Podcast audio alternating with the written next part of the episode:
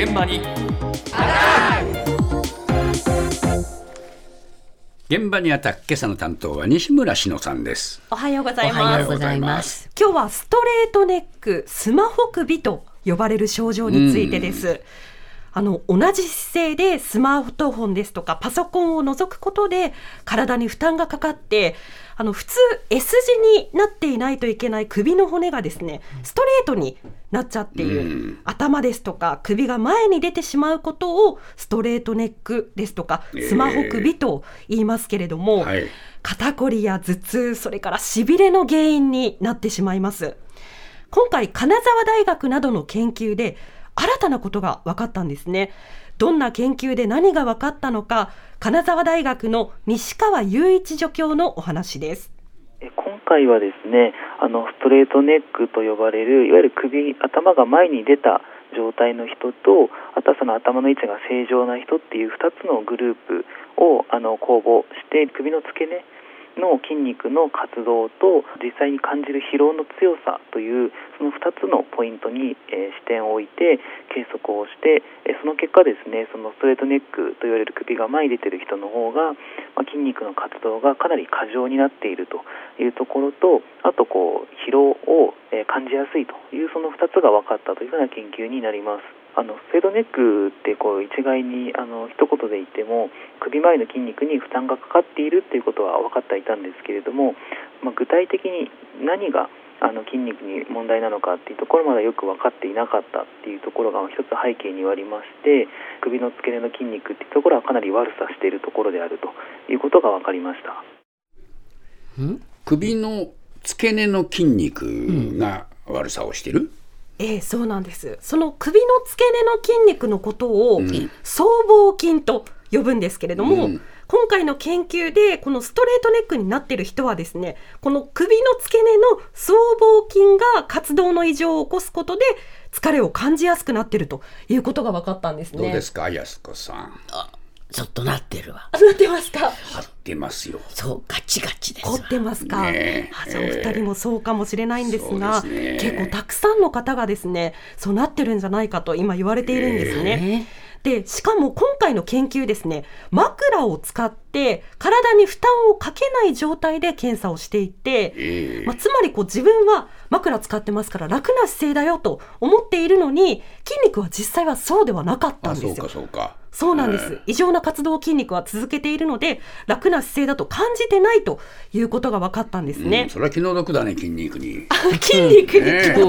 ね楽してる話だと思ってたじゃなかったっていうね。実際はすごく働いてくれてたということなんですね。さらに今回の研究結果もう一つ大きなポイントがあります。再び西川助教のお話ですでこの研究の大きなポイントとしてあの、まあ、ストレートネックの人を対象にはしているんですが今回そのストレートネックといっても症状がほとんどない人たちを対象にしてたので痛みとかその疲労感とかしびれとかそういうのを日常的にはほとんど感じていない非常にこう軽症な人を対象にしてもそれでもかなり差が出たので本当はあまり差が出ないんじゃないのかなって個人的には思ってたんですけどかなり予想外の結果ではありました。ん？これはどういうことだ？あのですね、ええ。今回の研究実は肩こりですとか頭痛などの症状がまだないよという人が対象になっていたんですね。えなのに予想以上にこの筋肉の異常活動というのが起きていまして、ええ。ストレートネックじゃない人とのこの筋肉の活動の差がかなり出たんです。これどういうことかというといつストレートネックの症状が出てもおかしくないよという、まあ、いわゆる予備軍がかなりの数いるんじゃないかということなんですよね、きっと私もそうだと思うんですけれども、こういうことが分かりました。えで今回の研究結果国際学術誌に掲載されていますので、まあこれからですね世界的にこのストレートネックの対策さらにまとめられていくと思います。まあ、まさにですねスマートフォン今もう欠かせない今ならではの問題なんですけれども今気をつけないといけないのスマホだけではないんですよね。リモートワークですとかオンライン授業ではパソコンもねもう必要ですから。ね。はい。パソコンのディスプレイを見すぎて長時間同じ姿勢が続くことで腕ですとか手のしびれそれから目の疲れなどの症状も出てきてしまうんですよね。はいはい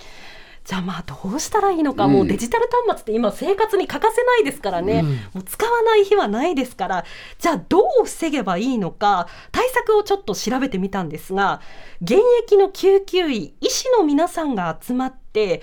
論文とかではなくてですね誰にでも分かりやすいようにイラストで対策を発信している団体があります。それをちょっと見てみたんですけど例えばまあ適度に休憩する休むそれから肩を回したりですとかストレッチをする、まあ、こういったことは皆さんもイメージしやすいと思うんですけれども他にもより具体的な対策もあったので話を聞きました。スマート119のマーケティング責任者中村和志さんのお話です。パソコンの場合は、そのモニターが結構上の方に置いてる方が多いんですけど、やや視線を下向きになるように配置してもらって、であとは環境なんですけども、エアコンとかが直接目に当たらないようにするっていうのが対策になるかなというふうに思います。やっぱり若い方だと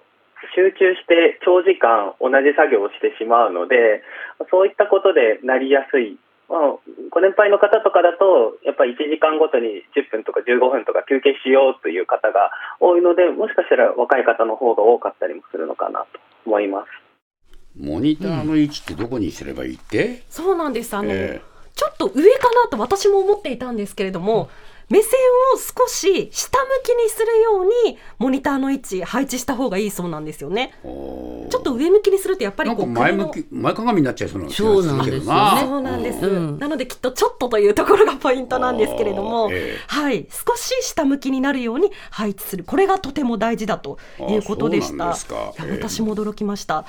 あとですねエアコンの風が直接顔に当たらないようにする。そうしないとあの目の疲れですとか乾燥につながってきますからね。こういったところを皆さん今日からぜひ気をつけてほしいなと思います。